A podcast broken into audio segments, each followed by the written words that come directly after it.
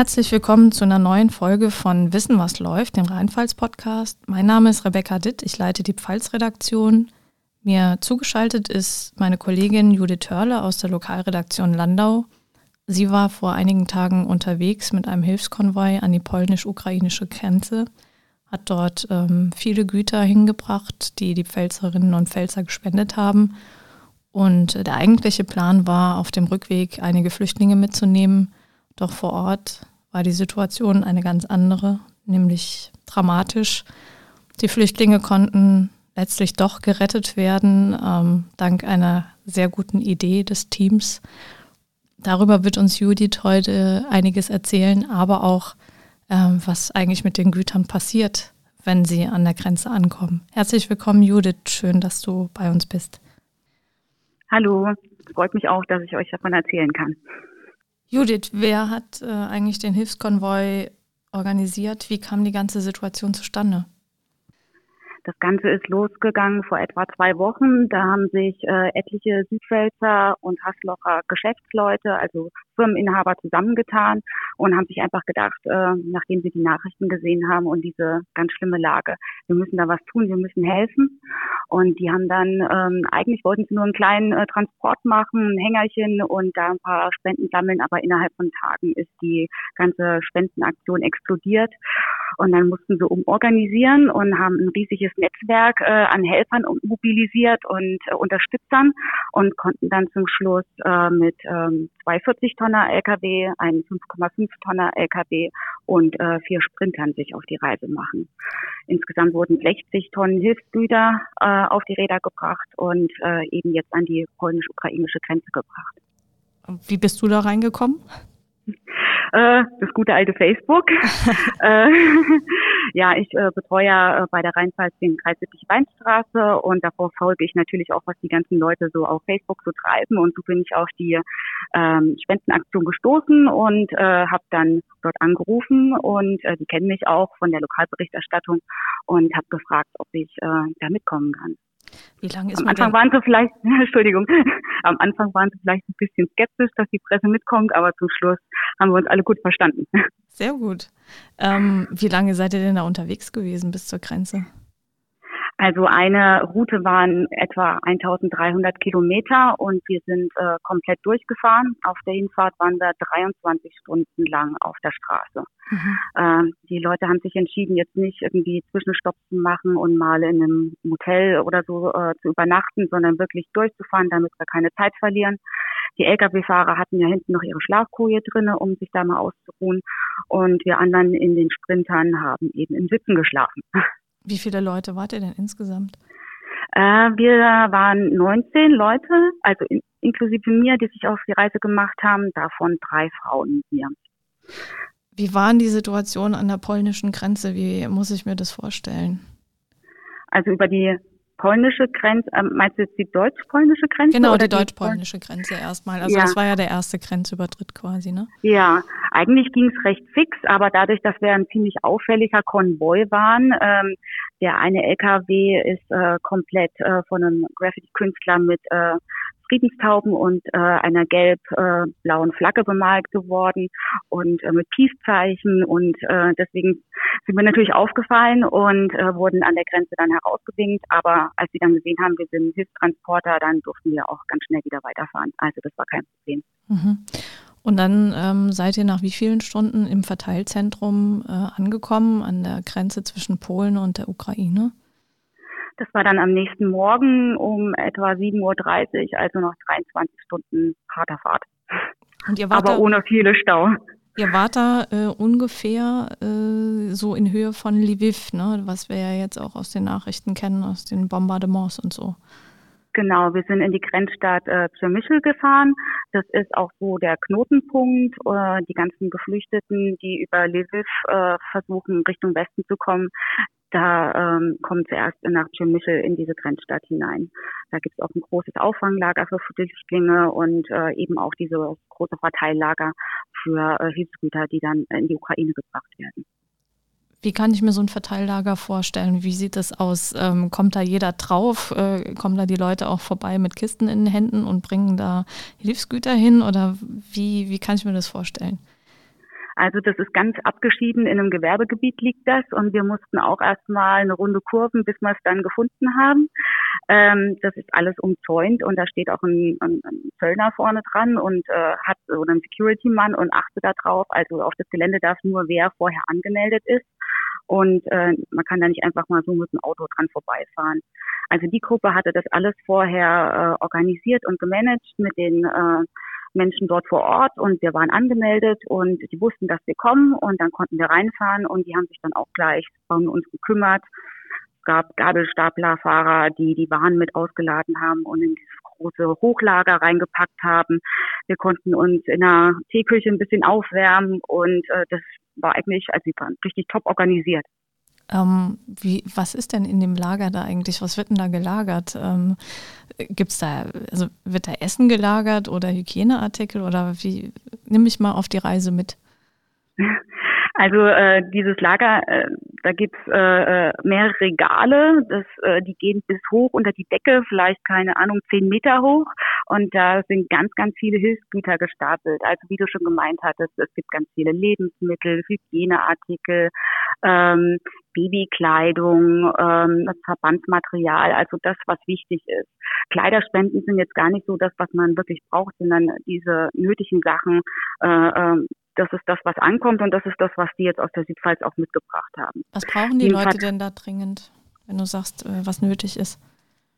Ja, also wie gesagt, äh, äh Hygieneartikel äh, und äh, Verbandsmaterial, also oder auch mal Damenbinden, Klopapier, äh, haltbare Lebensmittel, äh, Schlafsäcke, sowas.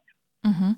Und wie geht es dann weiter? Also wie lange bleiben die Güter da in dem Umschlagslager? Ist das, geht das dann innerhalb von einer Woche weiter oder von Tagen? Also der polnische Lagerist, mit dem wir, äh, der uns betreut hat, hat gesagt, das bleibt da maximal zwei Tage lang in dem Lager und äh, dann wird es äh, sofort weiter auf die Reise in die Ukraine geschickt. Also da ist äh, ständige Fluktuation. Und äh, die Güter, die wir an diesem Tag mitgebracht hatten, die hatten auch schon ein Bestimmungsziel, eine kommunale Einrichtung in Lviv, also etwa 100 Kilometer entfernt. Äh, in der ukrainischen Stadt, nächsten nach der Grenze. Und ähm, unsere Waren wurden auch an dem Tag schon auf 66 Paletten gepackt und in zwei Lkw dann darüber gebracht. Mhm. Und äh, du hast aber, du hast einen sehr großen Artikel oder mehrere Artikel auch jetzt äh, in unserer Rheinpfalz-Print-Ausgabe darüber geschrieben und hast auch äh, reingeschrieben, nicht alle Hilfsgüter kommen an. Ne? Also nur die Angemeldeten. Was passiert mit den anderen? Hast du das gesehen? Stichwort auf der Straße abgestellt? Ich habe es nicht gesehen, aber äh, die aus der Gruppe hatten das auch immer wieder gehört. In der Gruppe war auch ein äh, äh, gebürtiger Pole mit dabei, der Kontakte in das Land hatte und äh, der davon berichtet hat, dass äh, sich eben sehr viele äh, private Hilfsinitiativen auf den Weg machen, was ja eine gute Sache ist. Aber wenn das eben vor Ort nicht abgestimmt ist, dann laufen die halt ins Leere und dann wissen die nicht, äh, was sie damit tun sollen und dann werden die halt auch mal am Straßenrand abgestellt. Und wenn dann schlechtes Wetter ist, dann äh, verschmoddert das alles und das bringt dann nicht so viel.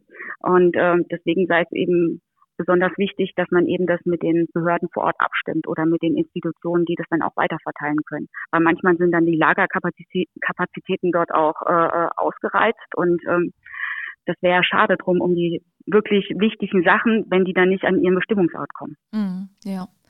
Geplant war auch, dass ihr mehrere Flüchtlinge mit zurücknehmt in die Pfalz. Ähm, bei der einen Familie hat es geklappt, bei der anderen gab es dann äh, so, eine, so einen Moment des Luftanhaltens. Erzähl uns doch mal darüber.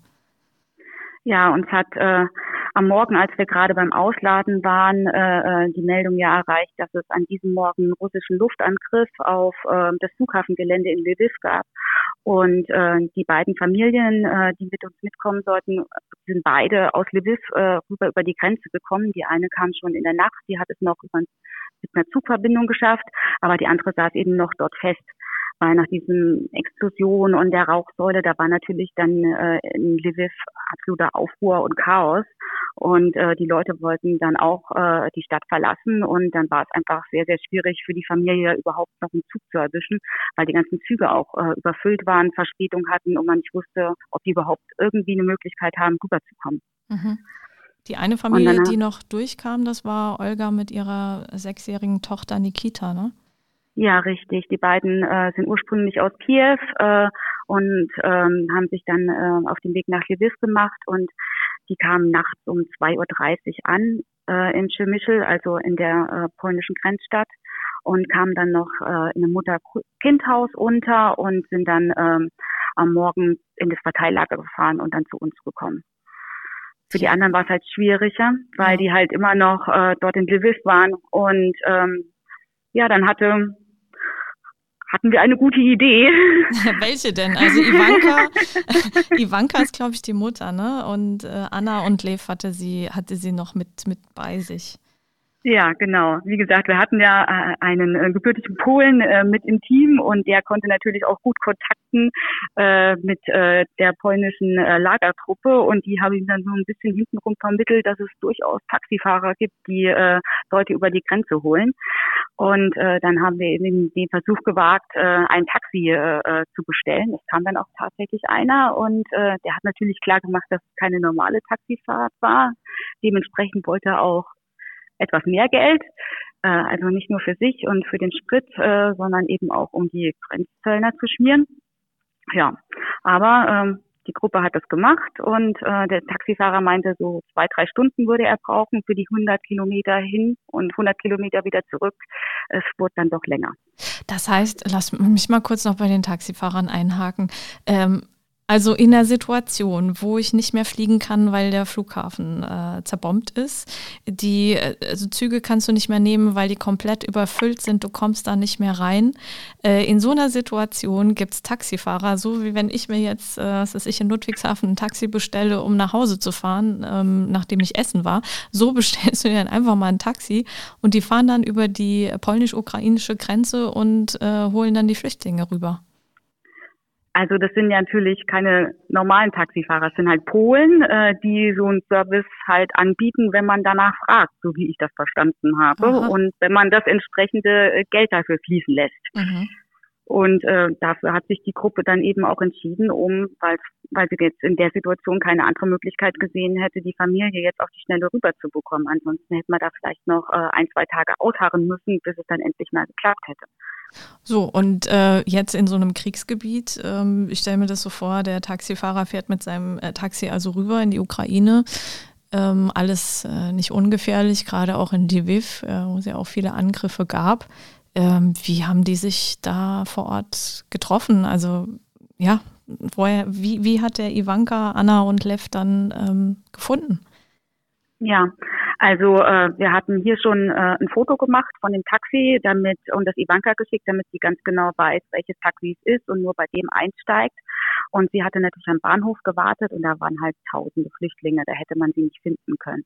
Und der Taxifahrer hat ihr dann gesagt, sie soll äh, nicht den Seiteneingang nehmen, sondern äh, äh, nicht den Haupteingang nehmen, sondern den Seiteneingang und dann ihr eine Straße beschrieben, wo er sie ganz lang entlang laufen sollte und ihr, äh, wenn sie keine Menschen mehr sieht, äh, dann die Hausnummer nennt und dort äh, dann auf, sie, auf ihn wartet, auf den Taxifahrer. Das hat sie gemacht und so konnte er sie abholen und in diesem Tumult an Menschen eben auch finden. Mhm. Und sind die dann problemlos wieder zurückgekommen nach Polen? Ja, es hat dann insgesamt war der Taxifahrer sieben Stunden unterwegs. Und Ivanka hat später erzählt, dass sie bestimmt drei Stunden davon nur an der Grenze standen und äh, auf Durchkommen gewartet haben, weil sich eben äh, nicht nur viele mit dem Auto auf äh, den Weg über die Grenze gemacht haben, sondern eben viele auch zu Fuß. Und die Grenzkontrollen haben dann eben Zeit in Anspruch genommen. Mhm. Das heißt, es wird auch immer noch äh, kontrolliert. Man kann dann nicht einfach so durchlaufen und ist dann in Polen sicherlich. Also äh, natürlich wollen sie natürlich auch, dass das keine ukrainischen Männer über die Grenze gehen, aber ansonsten wird es natürlich auch kontrolliert. Äh, manche haben auch gemeint, äh, dass die Polen auch schon Angst haben, dass vielleicht irgendwelche russischen Milizen dann über die Grenze gehen und dann Anschläge in Polen machen. Da hat natürlich auch keiner Lust drauf. Ja, das kann ich verstehen. Ja. Dann kamen Ivanka, Anna und Liv bei euch an. Wie war die Situation? Da waren alle schon äh, ziemlich durchgekeltert und ausgepowert, aber eben in dem Moment auch wahnsinnig glücklich und erleichtert, dass sie es endlich geschafft haben. Es war schon dunkel, 19 Uhr.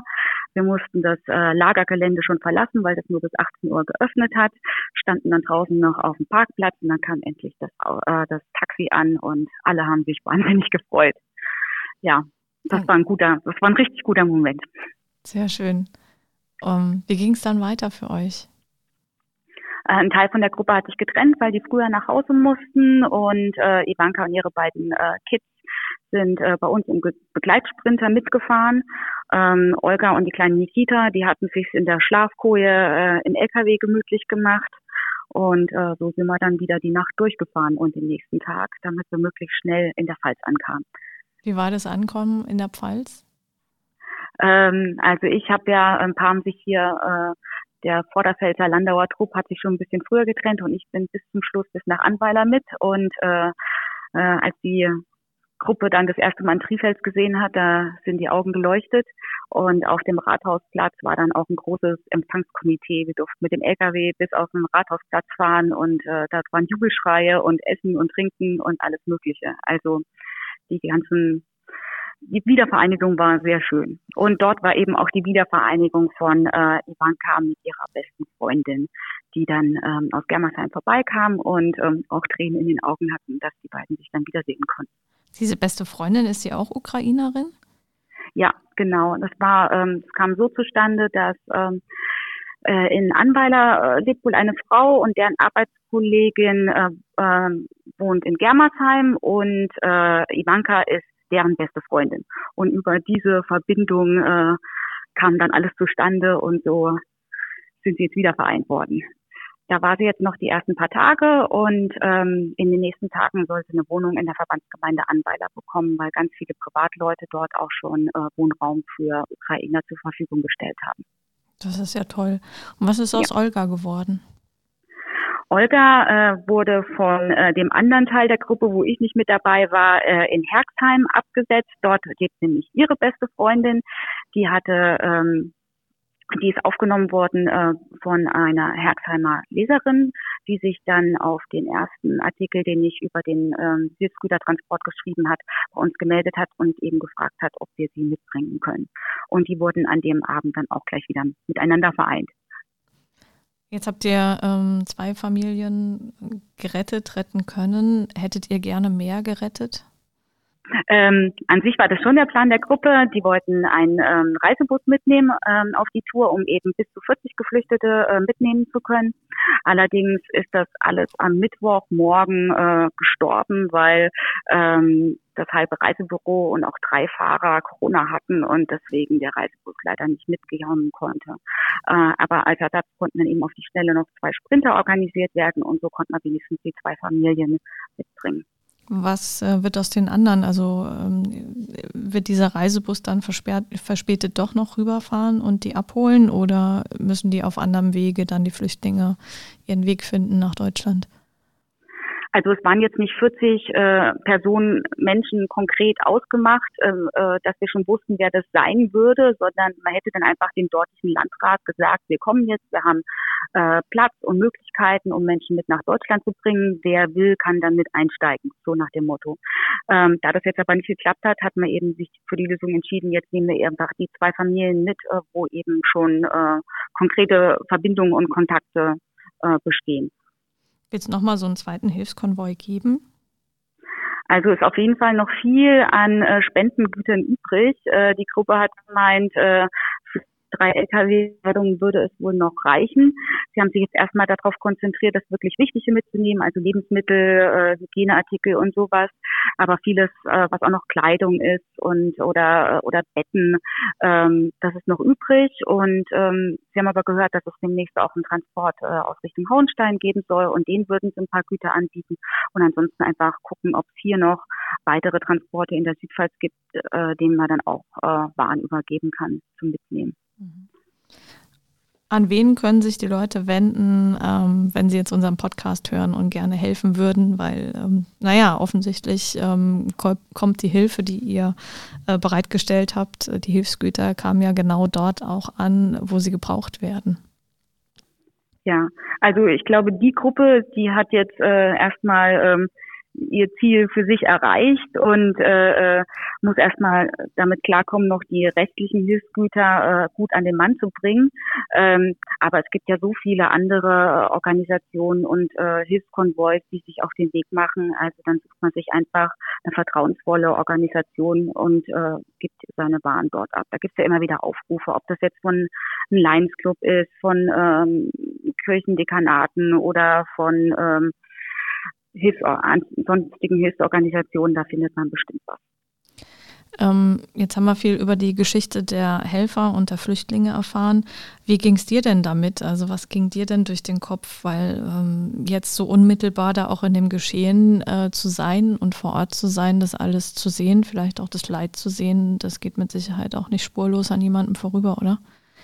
Ja, also die Situation in dem Lager beim Auslagern, das war ja ein ziemlich technischer äh, Vorgang. Das war jetzt nicht so emotional, aber dass dann halt wirklich an diesem Morgen, wo wir angekommen sind, dieser Luftangriff war auf Lviv, das hat dann das äh, ganze Kriegsgeschehen doch ziemlich nah sehr nah an einen rankommen lassen, womit man eigentlich nicht gerechnet hatte. Und dass sich dann eben auch noch diese Dramatik mit dieser Familie entwickeln würde, wo wir nicht wussten, kriegen wir die jetzt noch rechtzeitig über die Grenze, klappt das alles? Das waren alles so, so ungewisse, bange Stunden, wo man schon gebebt hat innerlich. Ja. Jetzt blickst du wahrscheinlich ganz anders auf, auf so Geschichten, auf so Spendengeschichten und Flüchtlingsgeschichten, oder?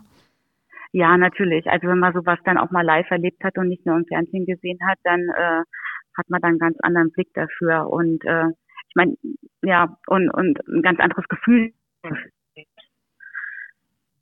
Das nimmt einen schon ein bisschen mit, obwohl ich sonst nicht so äh, emotional bin, aber das hat auch mich äh, ziemlich ähm, umgewedelt. Das kann ich mir vorstellen. Wirst du Kontakt halten äh, zu Olga und Ivanka und mal schauen, wie es denen so ergeht in Deutschland? Ja, auf jeden Fall. Also äh, mit Ivanka bin ich auch schon äh, im WhatsApp-Kontakt, habe ja auch gleich den Artikel und das Video äh, über die Reise geschickt äh, und die wird dann sich in dieser oder nächsten Woche eine Wohnung in Anweiler suchen und dann werde ich sicherlich dort auch mal besuchen. Ihr wart ziemlich abgekämpft, hast du erzählt, so auch auf der Fahrt, ne? Und äh, das kann ich mir auch richtig äh, bildlich vorstellen. Äh, müde, durchnässt oder, oder, die Kälte ist einem in die Knochen ge gezogen und dann ist man froh, endlich in dem warmen Sprinter zu sein als Flüchtling. Und umgekehrt, ihr seid durchgefahren, habt euch äh, keinerlei äh, Pausen groß gegönnt.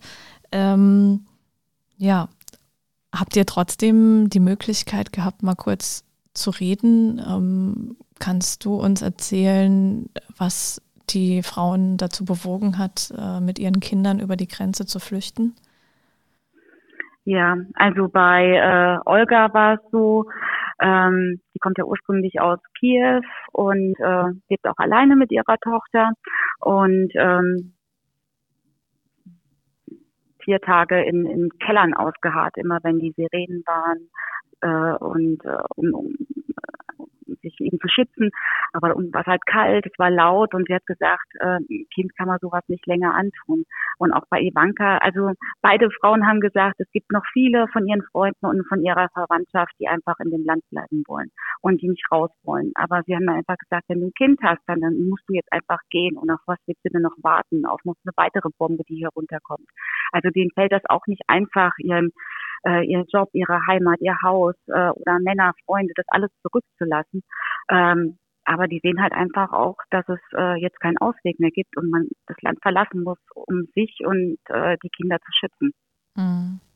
Also sie haben auch ihre, ihre, ihre Männer zurückgelassen, die jetzt wahrscheinlich im Krieg kämpfen, ne?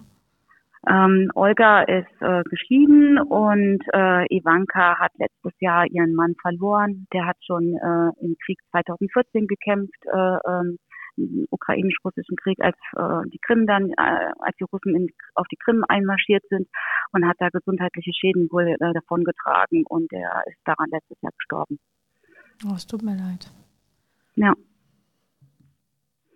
Aber ich meine, wenn du eben auch jemand bist, der halt noch einen Mann dort hat, dann fällt es dir natürlich noch mal schwieriger, das Land zu verlassen. Kann ich schon verstehen. Ja, absolut. Also das ist halt einfach äh, äh, eine beschissene Situation für alle. Ja. Judith, ähm, ich danke dir für den kurzen, kurzen Einblick, den du uns gegeben hast und den, und den Zuhörern, ähm, wie es ähm, aussieht auf so einem Konvoi, wie man sich das vorstellen kann, weil die ähm, Spendenbereitschaft ungebrochen ist, Gott sei Dank. Ähm, ich glaube, sie sind auch nach wie vor dankbar über jede Hilfe, die sie kriegen können, die Ukrainer. Ähm, danke, dass du uns mitgenommen hast auf deinen Trip äh, in Richtung äh, polnisch-ukrainische Grenze. Sehr gerne.